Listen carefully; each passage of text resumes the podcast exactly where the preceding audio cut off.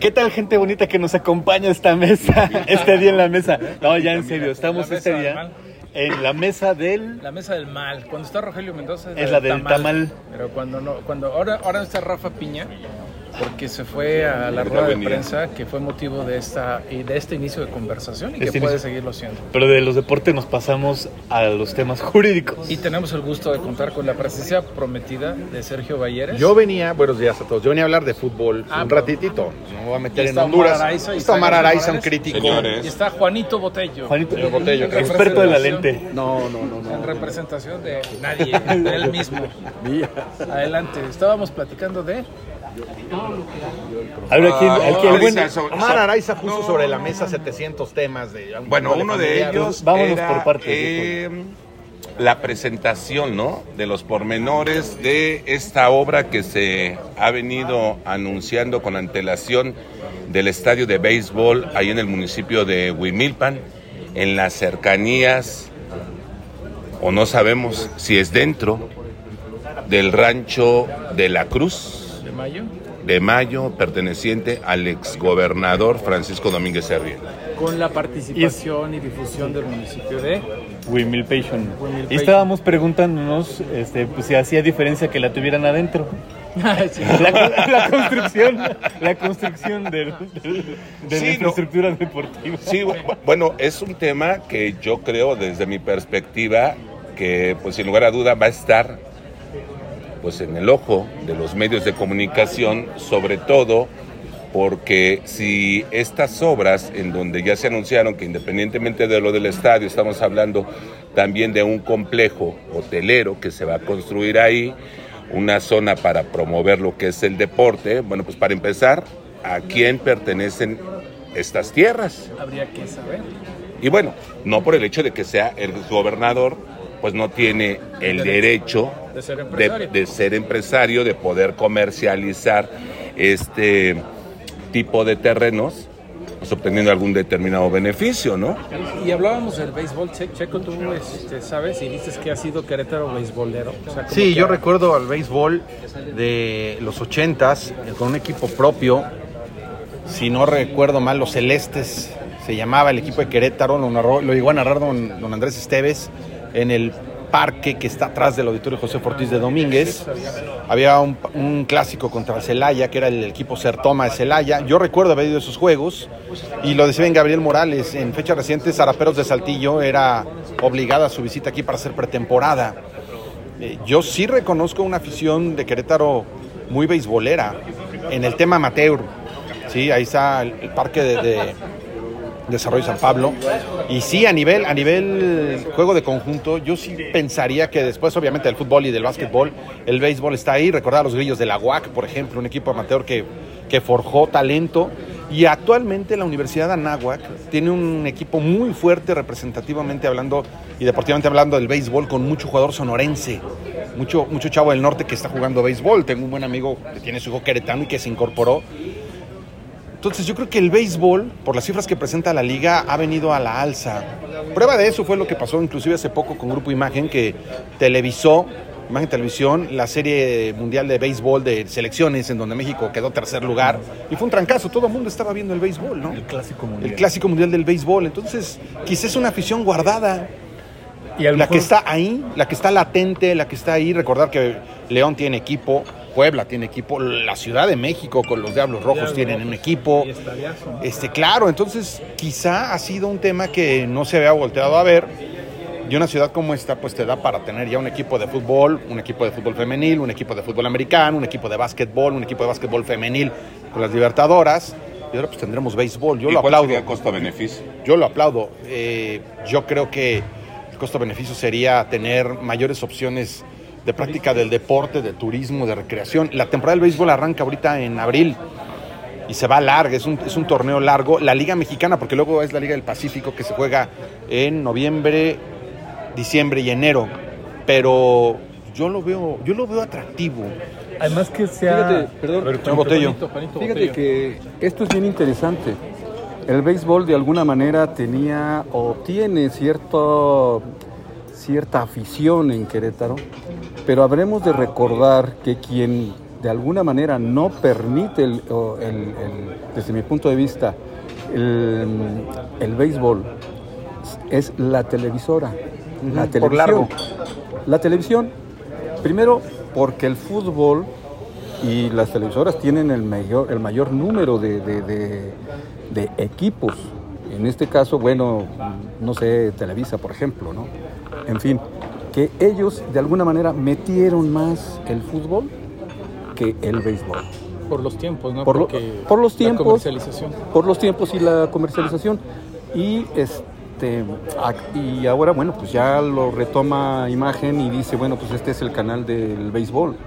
Porque seguramente está viendo, seguramente está viendo una, una posibilidad ahí de eh, pues de generar la afición de algún modo. toda la información respecto al estadio, lo, lo que dice lo que dice el señor Botello tiene toda la razón. Eh, incluso la- el béisbol de las grandes ligas acaba de poner reglas para que los juegos no sean tan largos. El pitcher tiene, tiene segundos para ejecutar el siguiente lanzamiento si no hay hombres en base, recortar un poco los tiempos. Y, y otra cuestión de toda la vida del béisbol, es un deporte muy amable. Es un deporte que no requiere que pues alguien sea alto, fuerte, veloz. Muy democrático. Es un deporte muy incluyente y muy democrático. Puedes jugar, puedes ser chaparrito, puede ser, eh, Puedes estar hasta gordo. Puedes estar puedes estar gordito, puedes ser muy alto, puedes ser muy atleta, sí. El béisbol te permite eso. No es un deporte de contacto, no es un deporte de gran agilidad, no es un deporte que te requiera un tema No, de agilidad sí, ¿no? de desarrollo cardíaco. Por ejemplo, Pero corres en el, un el sprint. catcher. Sí, No, el catcher no te va a hacer un sprint. Y no todo el tiempo, como el fútbol. Y además, como bien decía Don Botello, es un, es un deporte que para la televisión es muy atractivo porque te manda corte comercial a cada rato y porque te, te da extra innings y porque si vas como asistente al estadio, Hombre, el te estás comiendo es tres horas. Sí, sí, sí. Las semillas, el hot dog, la cerveza, es un consumo permanente. Yo nunca he oído de una bronca en un estadio de béisbol entre aficiones. Es un deporte amable y muy familiar. Yo nada más he oído de mentadas de madre a ciertos visitantes.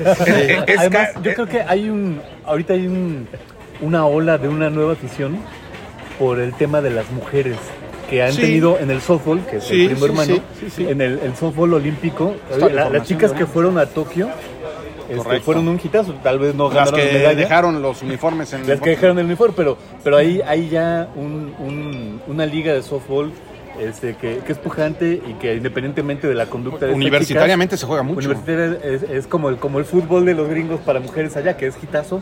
Entre las mujeres está siendo, está siendo atractivo. Bueno, y no perdamos de vista algo.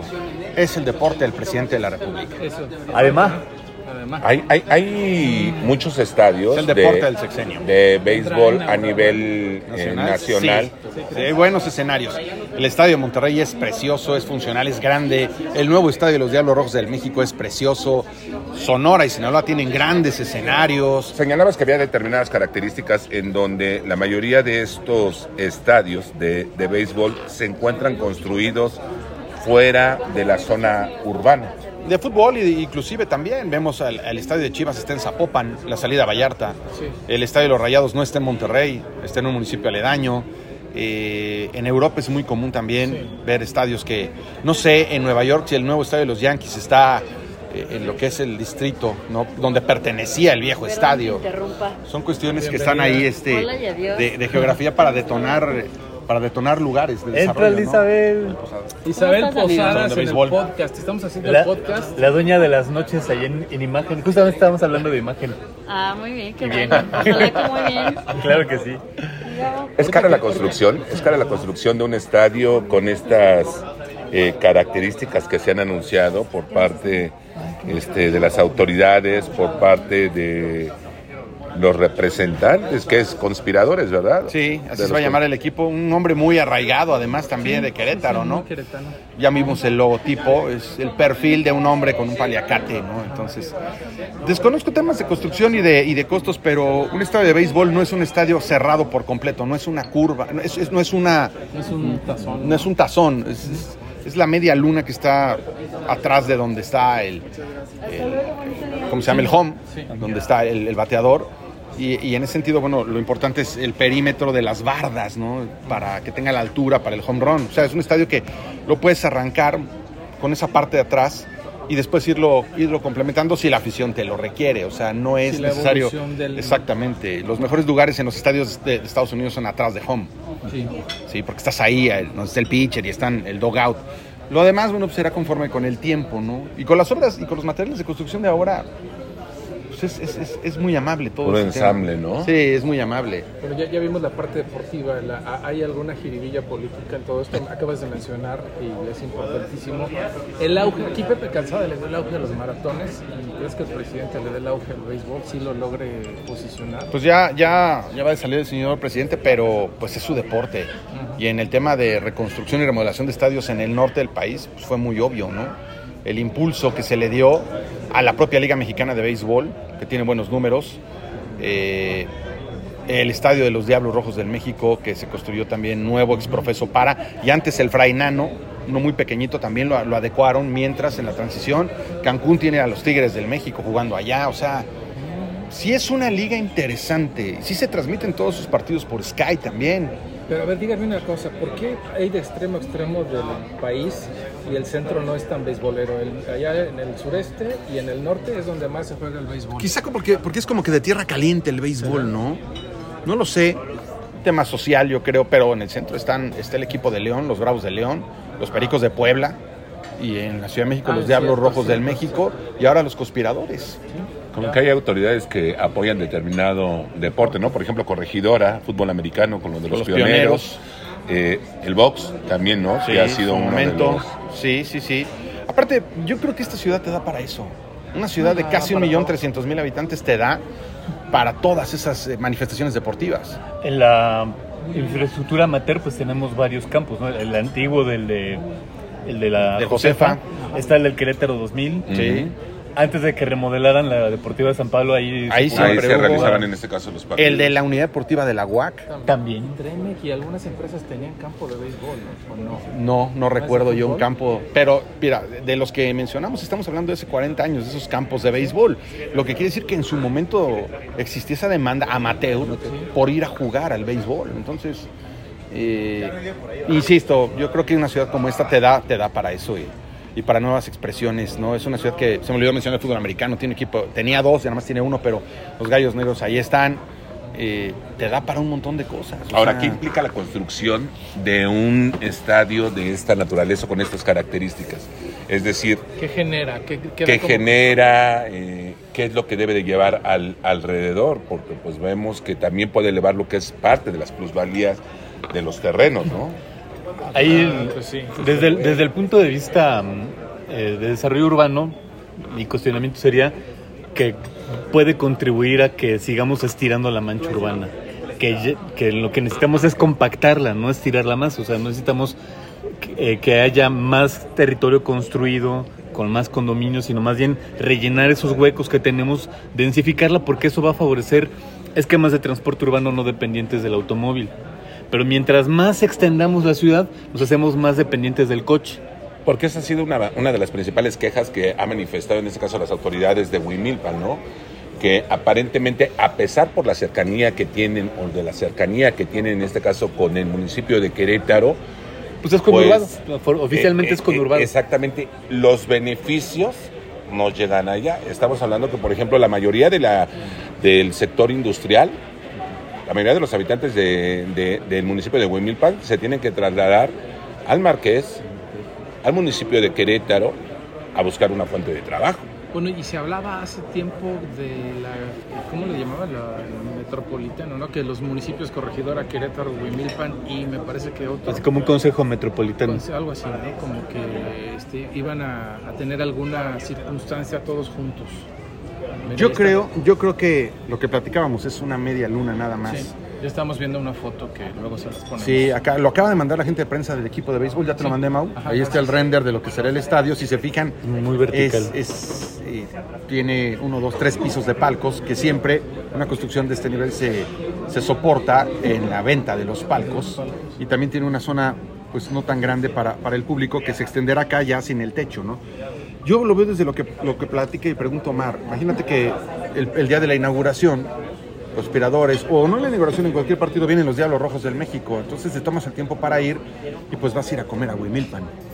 Vas a parar a la barbacoa Huimilpan, vas a ir al súper al Huimilpan, vas a cargar gasolina en ¿Ya Huimilpan. hay súper en Huimilpan? Y si hay, y si hay, y si hay un grande que hotel en. Huimilpan, pues te vas a quedar en Huimilpan. Ah, no te o sea, yo creo que, yo creo que Bueno, va- está cerca ahí la presa de San Pedro. yo- te vas a quedar a dar la turístico. vuelta. O sea, yo creo que, o sea, yo creo que sí va a detonar un tema comercial allá. O sea, desconozco los horarios de los partidos, pero si es el sábado en la tarde, a las 5, pues llegas antes y comes en Huimilpan. Entonces los restauranteros de Huimilpan, los taxistas de Huimilpan, se tendrán que poner las pilas porque ahí tienen ya un polo de desarrollo que te va a dar, eh, aparte es mucho más atractivo que el fútbol mexicano, o sea, no es cada 15 días.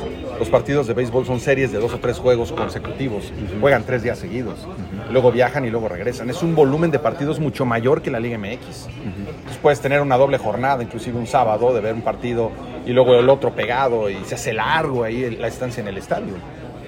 Entonces sí veo yo un, tema de Fuente de oportunidad Sí, sí laboral la veo. de forma directa. Si vienes en familia, puedes pasar a lo mejor a ver el Parque Nacional del Cimatario, darte una vuelta ahí, ir a, ir a Mealco, regresar.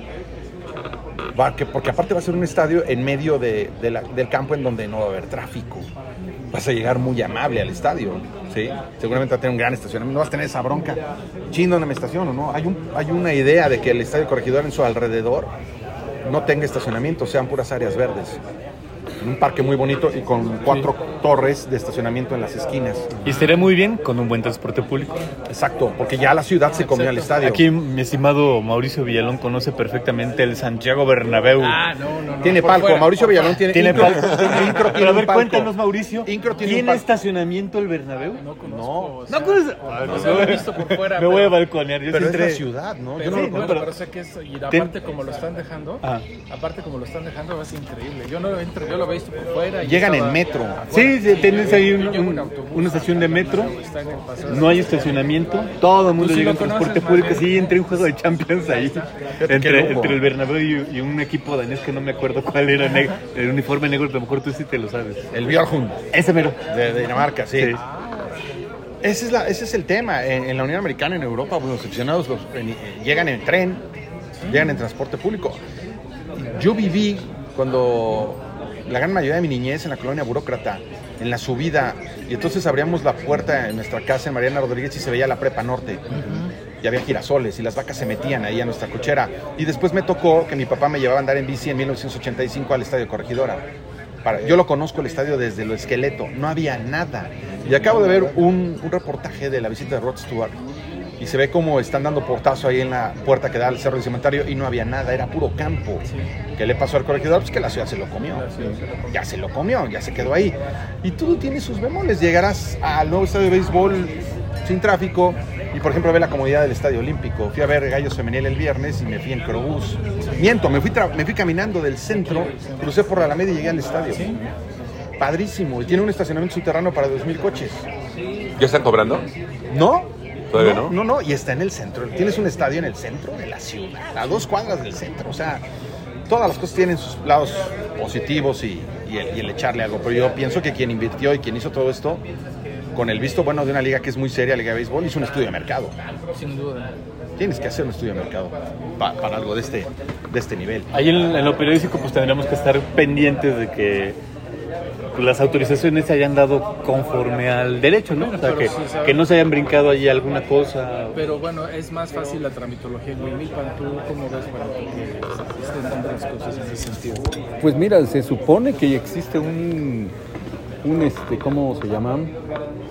Que es a nivel estado, prácticamente la- la- los trámites resultan iguales, O sea, supongo. no, no, es, no tiene que ver que todo dependa tramitológicamente hablando de Huimilpan. Pues no, no. Por ejemplo, Querétaro tiene ciertos problemas de por, por la cantidad de, de trámites que se generan. Supongo que Wimilpan debe tener un poquito menos por la cantidad exactamente de, de trámites que se solicitan.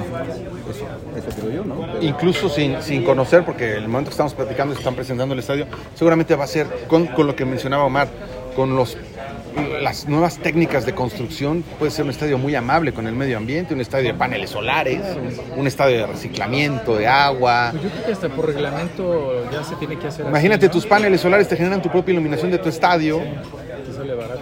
tu agua de lluvia igual, o sea, sí, sí, sí, pudiera ser. Pudiera El tema ser. de lo del agua, de- más bien el agua pues es fundamental, ¿no? Considerando que Querétaro desafortunadamente en los últimos años se ha enfrentado a una problemática de abastecimiento de agua, ¿no? Ese es el gran reto, ¿no? O sea, una ciudad que crece, que crece y que ha crecido. Y en donde, pues en España también tienen una sequía brutal, o sea, es un tema mundial. Sí, sí, sí. Estaba viendo reportajes de, de temperaturas muy altas en, este- en la época de febrero en el País Vasco, por ejemplo. O sea, hoy hace calor ya. ¿Cómo le llaman? ¿La calima? La canícula. Pero es la- calima. la cali- ah, sí, la calima. Pero esa es como de esa brumita.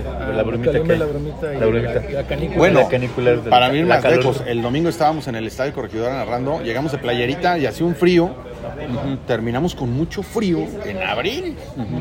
Y la gente salió arropada. los vientos, ¿no? Pero un frío atípico. ¿sí? Y luego el martes ya nos cayó una granizada de locos también en esa zona. Pero bueno, así, así está el mundo, ¿no? Y hablando precisamente de lo del estadio, ¿no? El día de ayer, pues el gobernador del estado se les lindaba pues de este pago, de esta multa de... ¿Cuánto fueron? 80, 80 millones. 80, 80 millones, no, 80, 80 millones. 80 millones de pesos de multa. 80 millones. Gallos. Son varios melonucos de dólares, ¿no? Ya haciendo la conversión. Sí, pero ¿Cuáles fueron los rubros que se consideraron para poder eh, aplicar no ese sé, tipo? porque antes eran 100 y les hicieron un descuento en la liga. Sí. No, pasaste todo un año En cerrado. algún ¿no? momento el San Luis pagó 100 millones, que según esto esa lana es para dársela a los equipos de la Pero liga ¿cuál de fue, la expansión. razón, ¿cuál fue la razón o la circunstancia? La liga de expansión, como no tienen ascenso, con estas multas se divide el dinero entre los equipos que están, por así decirlo, en segunda división. El Celaya, el Atlante, la UDG, y se le reparte a todos para que puedan subsistir y competir, porque les pusieron un cuaderno de cargos en donde, si no tienen las condiciones para que no haya dinero malo, extraños capitales, suban a primera y, no, y naufraguen. Ese es el tema. Deportivamente el Querétaro descendió, pero no va a descender porque va a pagar esta multa. Ahora 80 millones de pesos. Un jugador, acaban de, vendieron los gallos a un argentino a principios del torneo, en la fecha 2, a Rojas, el lateral. Lo vendieron en 2.5 millones de dólares. Ahí hay 40 millones de pesos. Entonces no hay problema. Eh, sí, pues, Y el, equipo, y el equipo, lo dejo aquí sobre la mesa, el equipo es de un casino. Nada. Todavía. ¿Y cada cuándo se aplican este tipo de multas? cada año. Y el Querétaro nunca había pagado, es la primera vez que lo va a pagar. Una franquicia anda en alrededor, una franquicia anda alrededor de 60 millones. No, no, me- se me van los, nombres, los, los números.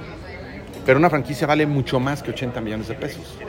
Entonces antes descendías y era una bronca regresar, ahora pagas 80 millones y te mantienes en primero. Hay diferentes posiciones y posturas al respecto. Dicen que es antideportivo. Los gringos no tienen descenso. En la No. NFL no hay descenso, en la MLS no hay descenso. O sea, ahí se sabe que y es equitativo. Ahora, en todo el resto del mundo, en las principales ligas sí hay descenso. En España se van tres para abajo. Sí. O sea, el Atlético de Madrid llegó a jugar en segunda. Sí. El- en, en Argentina el River jugó en segunda. Sí. En Italia, por tramposa, la Juventus jugó en La segunda Juve. y regresó. Sí. Pero bueno, pues ¿Y qué sería lo más conveniente ya entrando en ese tema? Pues lo conveniente es que haya solvencia moral y económica en el fútbol mexicano. Porque también todo el mundo dice, es que que le entren, yo no creo que sea tan fácil entrarle a un equipo de fútbol. No, pues no. Y por eso hay multipropiedad. Y si no hubiera multipropiedad, desaparecerían muchos equipos. Sí, o sea, el propio América batalla para llenar un estadio en una ciudad de 20 millones de habitantes. Y tú ves al Real Madrid que llena su estadio. Y eso cada que es el más grande, ¿no? Dicen. Exactamente. ¿Y quién le va a la So- América? sobre todo en el caso de las El aportaciones, más ¿no? grande. Pues para evitar lo que es el lavado de dinero. El Real Madrid llena, pero ¿cuánto cuesta un boleto, no? 80 euros. O... Pero la muestra también la tienes acá. Los rayados del Monterrey tienen vendido todo el torneo y los Tigres antes de que arranque con los abonados. Ya está vendida toda la temporada. Entonces ya salió el Si yo de Querétaro voy a la casa de los rayados, yo no conozco el estadio de los rayados. Si quiero un boleto es difícil encontrarlo, a menos que un abonado me lo venda. Pero ya está vendido todo. Por eso el gobernador de Nuevo León quiere hacerles un nuevo estadio a los Tigres. O sea, allá el poder adquisitivo les da para Eso y más. tener vendido el estadio antes de que empiece el torneo. Para allá deberíamos ir como gallos, ¿no? Sea, Mi agite, pero, pero tiene que ser un producto atractivo. O sea, ellos tienen la lana Es para, el último- para tener a Guiñac, para tener buenos Gabriel, jugadores, ¿no? el Querétaro fue el último lugar del porcentaje y de que abrieron el estadio para acá, tres cuartas partes de estadio con una afición bien noble. O sea, ponles un equipito de media tabla que pelea arriba y van a ser llenos. O sea, la afición de Querétaro está ahí, es noble. O sea, yo creo que Caliente ya se dio cuenta que puede ser buen negocio. Porque, ojo, en defensa de Caliente nunca habían tenido al equipo con público. Lo compraron y hubo pandemia y se suspendió el torneo. lo vendieron. Se los regresan por la bronca con veto. Yo recuerdo uno o dos partidos de hace dos, tres años donde Caliente antes de la pandemia tuvo, tuvo público, enero y febrero del 2020. Y después se suspendió el torneo. Yo creo que ellos se dedican a entretener, saben su negocio. Y ya dijeron, ah, caray, los queretanos van, aunque el equipo vaya muy mal. Si se los reforzamos tantito, pongo amenidades antes del juego, grupo de rock, áreas de comida, hago un restaurante adentro del estadio, Pues hago un casino eso, adentro ¿no? del estadio, traigo más conciertos. adentro. El ya llenó el estadio y viene hasta mayo. Hace dos meses que se acabaron los boletos para ver al Buki. Dime si no es una ciudad que te da patos y para más. Ya tenemos un millón y medio, o sea, ya es un área metropolitana. En una ciudad muy cara, Gabriel. Tú vas a, a España y dices, oye, tengo aquí, y aquí todas las referencias a España. Dices, este, oye, pues soy, ven, vivo en una ciudad chiquita. Ah, sí, ¿cuánto tiene tu ciudad chiquita? Un millón y medio. Y Joder, tío, o sea, ya es una ciudad más grande que Sevilla, que muchas. Yo no conozco España, pero ¿será Querétaro más grande o a la par que, no sé, Zaragoza, Valladolid, Sí, más grande que Zaragoza, sí, sí. Y Valladolid de lejos. cercana a Valencia? Eh, tirando la Valencia, sí. Fíjate. Tirando la Bilbao, Sí, más o- yo creo que Bilbao es un poco más grande y tiene más industria. Y tiene más lana. Y tiene Bilbao mucha más el lana. De- Ahí está el Balco Bilbao de Vizcaya. Bilbao, Bilbao, Vizcaya. Y ahí está Farro. Farro Yo creo que ahí te, ahí te resulta, es una ciudad, un millón, un millón trescientos mil habitantes, una ciudad bien cara, muy cara, pero que te da ya para un montón de cosas. ¿Cuántos extranjeros viven aquí? Hablando del de- béisbol. Acaba de pasar el festival, ahí te puedes dar. 50 mil personas fueron al festival. Hay una- ¿Cuántos una- países había? Representados. 57, ¿no? 50, 56. Y hay una creciente comunidad de expatriados, ya sea por jubilados o nómadas digitales. Tú métete y busca en YouTube y vas a ver un montón de canales de gringos viviendo en Querétaro explicándoles a otros Sí. gringos cómo es la vida en Querétaro. O en San Miguel, sí, O pero en San Miguel, sí, sí. pero mucho Querétaro. Dicen, Bueno, no, es que oye. aquí es muy seguro, muy No, limpio, San, la San chingada, Miguel creo no que te aburres. eh, la comunidad es más grande de Pero, extranjeros. pero es para, es para, para adultos mayores. Pero de nómadas digitales te encuentras fácil 20 canales de gringos explicando cómo es la vida en Querétaro. Sí, y hablando, regresando, Y no en española. regresando rápido al béisbol, eh, hay una liga amateur acá y hay un equipo de puros venezolanos. Se llaman los Panas. Ah, o pues sea, con son eso como- te digo todo. O sea, Las sí, arepas de los panes. sí, Las sí debe. de Panas, ¿eh? Sí debe de Y haber están chéveres. Está muy una chévere. afición para Un mercado. que ¿eh? te, te- te sostenga ir al estadio, comprar la gorra, eh, el uniforme, la playera. Sí, más todos los que viven de fuera aquí que van a poder ver a su equipo. ¿Cuántos diablos rojos del México no hay en Querétaro? Los que quieras. Los Tigres, mucha gente de nuestra edad que su papá los llevaba al viejo parque de Lins. Oye, vienen los Tigres de Cancún. Ah, pues vamos, ¿no? O viene el equipo de Puebla, de un León. queretano de siempre. Juanito, ¿tú eres aficionado al béisbol o te volverías aficionado? ¿Irías a un partido de béisbol? Fíjate que sí, sí, sí. O sea, vamos, yo no lo practiqué así directamente. Sin embargo, sí recuerdo que en algunas ocasiones este, con mi padre fuimos en algunos alguno de los estadios. Pero ahora con esta nueva con opción, esta nueva opción, fíjate que sí. Sí irías. Sí, sí da. Sí lo experimentaría. Sí, sí, habría que experimentarlo. Sí, sobre yo creo que todo sí. ¿sabes También. qué? Sí, es- tomando en cuenta también que el- las, las nuevas este, disposiciones que tienen, que eh, ya no tardar tanto, que este, el lanzamiento sea en 10, 15 segundos, etcétera, etcétera. Pues como que estarías un poquito más eh, atento a lo, que, a lo que está pasando ahí. ¿no? Además, somos una ciudad bien novedosa. aparte, El, básquet, el básquetbol llegó para quedarse. Ir a ver a Libertadores es un espectáculo para la familia y para los niños. ¿En serio? Es un gran relajo para los niños, la mascota, estar ahí, la interacción. Si ellos lo hacen bien en Conspiradores, ahí estaremos y nos haremos beisboleros. ¿no? Ya me vi narrando parte baja de la cuarta entrada, Villalón al bat, de 3-1, con pasado con los tomateros, estuvo en la organización de los Medias Blancas de Chicago. Es más lento todo en el béisbol. Sí. Oye, Es, es- es otra velocidad. Y es buenísimo para radio, ¿no? Te da ese chance Sí. de, de hacer hasta Oye, hablando de queretanos, don Pedro el Mago Sí, sí, no, bueno. Te digo, era, era bueno para, el- para el Es lo que béisbol, te digo, esa leyenda urbana de que se aventó, de tantos que ha narrado, ya se sabía. Que alguna vez hizo uno creado. Que, que no, no hubo partido y que él lo estuvo narrando. El más grande narrador del béisbol, yo creo que de, de este país sí, es queretano. No sé si él fue el autor de la frase esta de esto no se acaba hasta que se acaba, ¿no? En fue referencia Fernando Marcos, ¿no? Fernando, Fernando Fue Marcos. Fernando Marcos. Pero es una pero referencia el al béisbol. Bueno. Es una referencia al béisbol. O sea, esto no se acaba hasta el, hasta el último ponchado de la última entrada. que Fernando Marcos dijo también, este, el último minuto tiene 60, 60 segundos, ¿no? Entonces el béisbol no te presiona el reloj. Y es que Fernando Marcos era americanista, entonces cuando el América iba perdiendo, o sea, te generaba la sensación de que él a fuerzas quería que todavía no pasaran las cosas. que se alargara el tiempo, ¿no?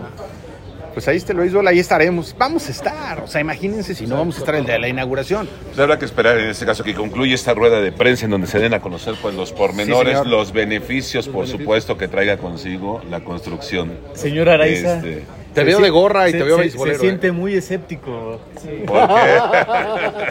Siempre Omar, siempre No, está busca la bien. jiribilla, pero está bien. porque No, está es bien. necesario, ¿no? Es necesario. Es una ciudad tan, tan novedosa que te da para todo. O sea, hay automovilismo, es una ciudad de golfistas. ¿Cuántos campos de golf? Como seis. De repente no dimensionamos.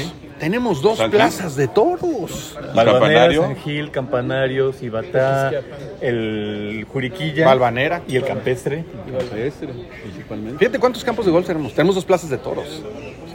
Yo recuerdo, yo fui también con mi papá y mi hermano hace 10 años, una serie de Copa Davis de tenis en el Auditorio Josefa, lleno contra Chile. Venía Nicolás Sí. Masur, el, el chileno, Masur, sí, hasta sí, sí. el ¿Y qué pa- gorro. Precisamente, ¿qué pasó con lo de la Plaza de Toros? Que la iban a vender y luego que no. Pues Sergio es el que sabe.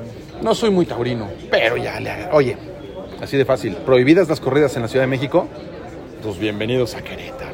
Eh, Querétaro y Morelia hoy son las principales plazas del país. Prohibida la carga en el aeropuerto internacional, vénganse para acá. no se. La Ciudad de México tiene prohibidas las corridas de toros, pues a torear a Querétaro. Aquí es patrimonio. Cultural. Ajá, es correcto. Y ahora, si te fijas, también la plaza tiene mucho movimiento en conciertos. Sí. En conciertos a cada rato. Pero no le han dado el debido mantenimiento. Hay una zona que todavía permanece restringida en la Plaza de Toros por, cue- en- por parte de Protección Civil, que puede representar una situación de riesgo. Entonces, es una plaza además bien bonita. Nos quedan cinco minutitos. Hablemos de Fucho o ya no. Pues si quieres en otra ocasión mejor otra ocasión. para traer información más fresca. Sí, Te, te batió. No, porque le quedan, no, le quedan dos jornadas al torneo. El Querétaro ya no pelea ni arre- pero mayo es la época del rumor. Claro. Es la, pues se viene la época del se lo van a llevar. Ya lo compró Villalón. No, que lo compró fulano, que se lo Araiza. que lo- de las promesas, no, no haremos todo lo alcanza mi posible porque el recurso, equipo mi guardadito. Exactamente. Y la presión de los dueños, ¿no? Amagando con que me lo voy a llevar, ¿eh? Me lo voy a llevar. O sea, esa, esa ya no la sabemos. ¿Quién fue el que les dijo adelante, llévese su pinche equipo? ¿Pancho? Creo que sí. Pancho, ¿verdad? Sí, entonces, Pepe. mm, no me acuerdo. Creo que, creo que no recuerdo, pero el dueño siempre te va a amagar con llevarse a su equipo, ¿no? No, creo que fue No, Pepe. iban a llorar, necesitamos apoyo en la Creo chingada. que fue Pepe. No, pues si se quieren ir, lleguen. Yo tengo un proyecto que se lo comenté a gente cercana al señor gobernador Cubrí. Yo le dije, mira, en la primera oportunidad que tenga se lo voy a comentar. Si al equipo te amagan con llevárselo y siguen haciendo lo mismo, que se lo lleven. Danos a un grupo de queretanos el equipo en segunda división. Préstanos el Estadio Olímpico, nuestros gallos blancos de queretanos. Un equipo en segunda división te cuesta el mantenimiento al mes 800 mil pesos. Nuestra gente, nuestros medios de comunicación, nuestra afición y vamos subiendo ¿Qué poco a poco. porcentaje, precisamente ahorita que hablas, qué porcentaje de los jugadores son queretanos? En fuerzas básicas, la mitad del primer equipo nacidos en Querétaro, de estos gallos, no. No, no, no. Quizá el muchacho Álvaro Verda, que es de fuerzas básicas, y nada más. Son muy pocos. Pero abajo tienen las fuerzas básicas de ahorita, sí, sí vienen bien. Pero ese es el proyecto que tenemos muchos Pero ¿cuál es el queretanos. futuro de las fuerzas básicas? Si te venden al equipo. Pero además, ¿cuánta gente has- ha llegado a destacar de fuerzas básicas? Yo he sabido de jóvenes, promesas, que nunca llegan. que nunca llegan o que están ahí en el tintero, pero pues, también es un sueño bien difícil. Sí hay un par de, de- de- de chavos, que uno que se llama Iker Moreno, es de Celaya, su mamá lo trae desde los 13 años, lo traía de Celaya, hacía, entrenaba, hacía la tarea de regreso en el coche, comía, lo bañaba, y hoy Iker juega en el América. Con la transición de Querétaro, cuando lo vendieron a Caliente, o poco antes, cuando Imagen se deshizo el equipo, Iker se fue a jugar al San Luis, un día vino y nos metió tres goles y nos los cantó, yo lo conozco, y ahorita está en el América. Ahora, ¿qué sigue para Iker? ¿Quién sabe? Porque ya está en lo más grande a los 10 18 años. Jugar en el América con 18 años, Eso es algo de lo que yo no entiendo. A ver, si, si Querétaro como tal tiene su equipo de fútbol pues ¿por qué no está conformado por parte de queretanos? Ningún equipo. Si tienen escuelas, en este caso de, de fútbol. ¿por qué no tienen a, a oriundos, vamos? El Barcelona sí tiene canteranos, Sí, la Masía es famosa. La Masía. La Masía Sí, es famosa. sí, porque se la juegan. El, el- en Bilbao, el Athletic de Bilbao no juega ni siquiera con españoles, ¿eh? juega con puros vascos. No, vamos, no tiene ni extranjeros. Y no tiene, tiene, no sé ahora, pero antes no tenía ni españoles. Jugaba con puros Con vascos. puro vasco.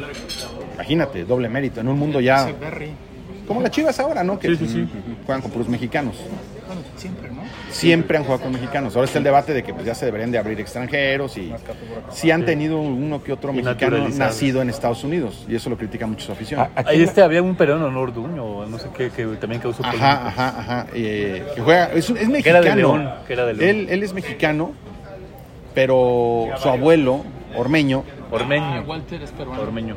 y, y- y Ormeño decidió jugar para la selección de Perú y estaba en las Chivas. Entonces la gente de Chivas se enojó porque tenía la nacionalidad peruana, pero Ormeño es mexicano, ¿no? Walter Ormeño fue el que llegó de Perú. El del sombrerito, que en paz descanse. Y él era este, entrenador del Atlético Español. Correcto, paz descanse.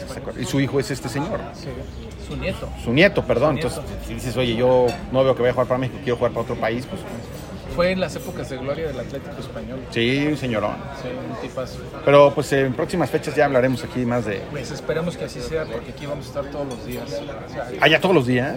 aquí estamos todos La gente lo los días. pide, ¿verdad? Bueno, sí, eso sí, también están aquí todos los días. No, no, no, estamos aquí todos los días, pero nada más es una vez a la semana, ¿no? No, bueno, pero es que si se arma, es que justamente nace el podcast porque todos los días se arma. Es algo. espontáneo, sí. es espontáneo. De hecho, aquí estábamos a punto de abortar la misión, pero hicimos manita de puerco al señor Villalón. Es espontáneo, es, es- eh, búsquelo cuando lo encuentre. No, aquí estamos. de hecho, ya está la página web y diario, puede ser diario.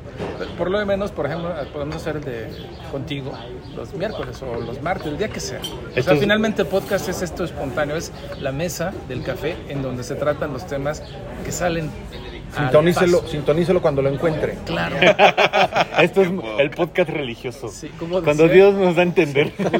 Como decía una. Yo venía pasando y me siento aquí Sí, no, a mi así, jefa. así pasó con Ana Paula Virlain la vez pasada. O sea, ella venía, a ver, ah, pásale, siéntate, platícanos. No, y es un, Ah. es un... Ustedes son medio influyente. Ah, ¿qué pasa? Entonces esto, yo los quiero ver el año que entra en pre-campañas. Va a estar aquí lleno el podcast. No, pues sí. Y aparte aquí está lleno siempre, ¿no? Sí, sí, de, sí. de, este, políticos. Y se arma bien, pero los temas son todos y pues como, como ahora pasó, ¿no? Que el deporte también es política, ¿no? Y Correcto. la política también es deporte y comedia y todo lo que ustedes quieran. Pues muchísimas gracias. Economía Gracias a y todos. Gracias. Está- estuvimos Sergio Valleres, Juanito Botello, Omar Araiza, el gran Gatsbo, Gabo Morales y su servilleta Mauricio Villalba. El gran Mau. Amén.